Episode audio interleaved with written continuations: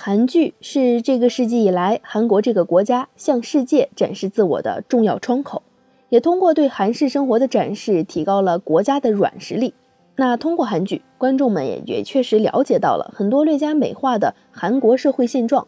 其中呢，中国观众议论最多的，除了欧巴们，还有就是韩国的美食。在韩剧的家庭生活里面，拉面、海带汤、泡菜是最最常见的常客。那真实的韩国呢，也的确如此。如果一家的儿媳妇儿她不会做泡菜，那么呀，她势必会被婆婆所鄙视。所以呢，会做一手好泡菜的好媳妇儿，则会得到赏识。那么我们今天就来聊一聊泡菜在韩国是如何上位的。对于一种饮食文化的形成，自然因素呢具有决定性的作用，泡菜也亦是如此。那我首先我们来看一看朝鲜的这个地理环境。朝鲜半岛位于亚洲东部，三面环海，只有北面与大陆相连。那其南部的海洋性气候特点啊较为明显，而北部呢则向大陆性气候过渡。特点就是一年四季分明，夏季高温多雨，而冬季呢则受到西伯利亚寒流的影响，寒冷干燥，而且啊时间比较长。寒冷的气候就导致了韩国蔬菜生长的季节非常短暂。要在漫长的冬天里吃到蔬菜，就必须大量储存蔬菜。但是没有现代化储存方法的年代中，蔬菜啊还需要特殊的处理才能够长久使用，所以呢，泡菜就是在这个背景下成为韩国国民食物的。韩国的泡菜文化跟中国的深厚文化有着密切的联系。中国《诗经》中有这样一段记载：“中田有庐，疆场有瓜，是播是租，献之皇祖。”那在此出现的“租”就是酸菜，在北魏的《齐民要术》中。更是详细的记录了泡菜的制作方法。那么，韩国的泡菜发展又经历了几个重要的阶段。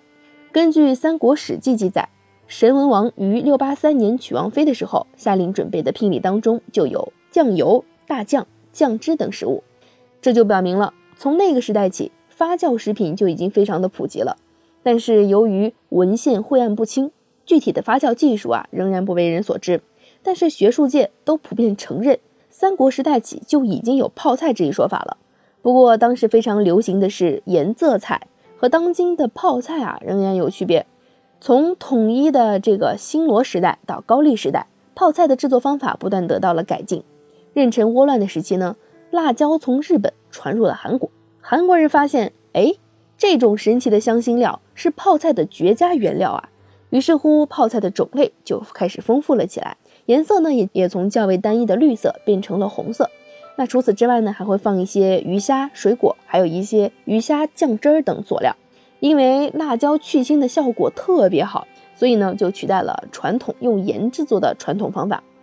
自此以后，泡菜就成为了人们桌席上越来越不可或缺的食物之一。而一份好的泡菜，也需要人们准备一整年才可以。那为了做好一份泡菜，韩国人呢从年初就开始忙碌了。三月到六月腌鱼酱汁，六月到九月准备辣椒和大蒜，十月以后呢做储菜，可以吃到第二年的农历二月。做储菜的时候还要注意气候，突然霜降或者突然变冷，都会促使这个储菜的时间提前。最好的平均气温呢是四摄氏度，这样有利于萝卜白菜的保管。那在做储菜的时候有三道工序。首先呢，用盐腌制出来的白菜的水分涂抹调料和储藏发酵。如此巨大的工作量，仅靠一家人在短时间内完成是不可能的。于是乎，人们便会用换工的方式提高效率，亲友和邻居啊一切合作完成储菜。这也构成了韩国传统经济行为的一部分。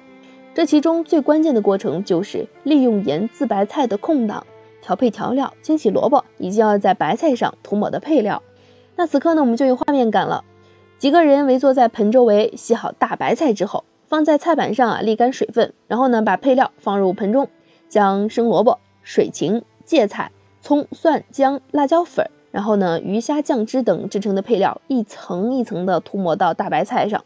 这个过程当中用的大白菜的白心啊，用来包少量的泡菜，制作菜心团泡菜。然后呢，最后就把这个调好的大白菜。码在这个泡菜缸当中，用白菜叶盖在上面，撒撒盐，以防变质。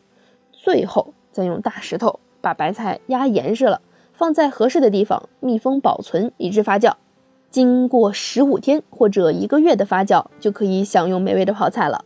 随着时代的发展和生活水平的提高，泡菜呀不仅仅是被来当做拌菜吃，更是有各式各样的吃法，比如说泡菜披萨、泡菜汤、泡菜拉面等吃法层出不穷。总而言之啊，韩国人变着法儿的吃泡菜，是啥人都学不来的。那说完了韩国人的泡菜，我们不妨来聊一聊泡菜的中国好姐妹。韩国泡菜的身影呢，并不仅仅局限在朝鲜半岛上，中国东北吉林延边那块儿的泡菜啊也了不得。延边呢是中国朝鲜族的主要聚集地。据历史记载，为了躲避日本人的杀戮，部分朝鲜族的先民就逃到了中国的东北和俄罗斯。在清光绪七年的时候，呃，这个延边地区的朝鲜族就已经达到了一万多人。随着迁移者的到来的是西文化的到来。由于东北地区的冬季跟朝鲜也一样。依然还是寒冷、干燥且漫长，所以呢，泡菜就又成为了首屈一指的食物。但是啊，泡菜在来到延边之后啊，就随着历史的发展，形成了独特的延边特色，那就是辣白菜。清光绪二十六年啊，在延边试种了水稻成功了。民国十年呢，龙井市桃源乡的农民们培育的苹果梨又成功了。这两项农业技术对于延边的辣白菜的发展起到了至关性的作用。延边人民呢，开始利用延边大米和苹果梨添加到辣白菜的调味酱的加工。那后来呢，香菜的添入更是丰富了辣白菜的味道。东北的辣白菜呢，有别于韩国的泡菜。韩国的泡菜是放鱿鱼酱，而东北的辣白菜则和朝鲜的比较相似，放明太鱼酱。口味呢，比起韩国泡菜呀，要稍稍清淡一些。那东北人喜欢吃的还有一种就是酸菜，只是东北酸菜的调料没有那么多花样。几乎只要盐就可以了，也更像是传统的古法泡菜，因此呢，做法上也比较简单。比起辣白菜来说，花费的时间啊稍微短一些。韩国的泡菜呢，不仅美味可口，而且种类丰富，口感不一呢，各具特色。因泡菜所取的原料都是新鲜的蔬菜，因此啊，有着热量低、水分充足、富含多种维生素和钙磷等矿物质，既能满足人体的营养需求，又能预防动脉硬化等疾病。帮助消化和抗菌消炎等多种好处，深受到韩国人民的喜爱。那韩国泡菜呢，也是入选了美国健康杂志的五大食品之一。而在历史的发展进程当中，以村落文化为主特点的泡菜传承，也起到了添砖加瓦的作用。每家每户的泡菜做法呀各不相同，有独特的手艺和秘方。泡菜腌制也成为了代代相传的技艺。在韩国，泡菜也被称为是。用母爱腌制出来的亲情，泡菜的味道被称作是妈妈的味道，也正是出自对于母亲的爱和真诚。泡菜呢也被称作是孝子产品。二零一三年十二月五日，韩国泡菜文化被列入了联合国教科文组织人类非物质文化遗产代表作名录。而在申遗的关键时刻，三百多个韩国人聚集在了首尔，共同制作了一百多吨的泡菜。打破了世界吉尼斯人最多人一起制作泡菜的记录，将申遗的气氛推向了高潮。想想看呢，一道美食背后所孕育的，并不应该是简单的味道，而是背后所蕴含的人文情怀。在申遗的时候呢，韩国人的重点放在了禅式越冬泡菜背后人与人的故事。冬季来临之前，街坊邻居们聚集在一起，共同制作并分享泡菜，这就构成了一道温暖的风景线。这种邻里共享的精神，增强了韩国人之间的纽带、归属感和认同感，为泡菜文化内核呢加上了一笔人文色彩。而这正是韩国泡菜生意成功的决定性因素。那韩国人自己也为泡菜做了诸多的努力。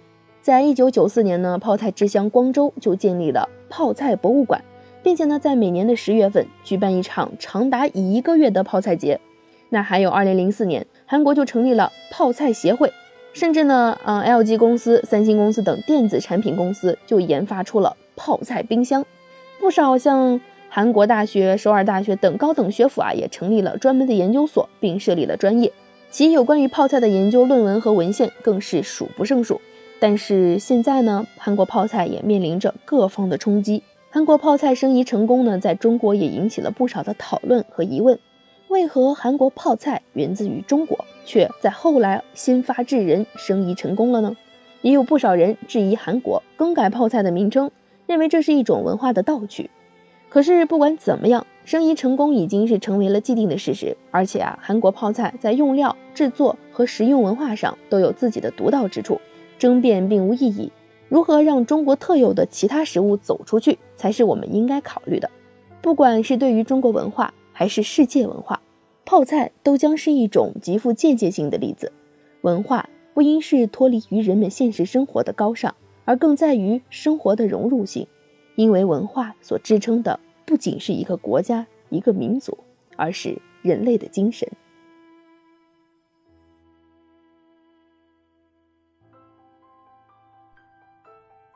好了，今天的故事就为你讲到这里。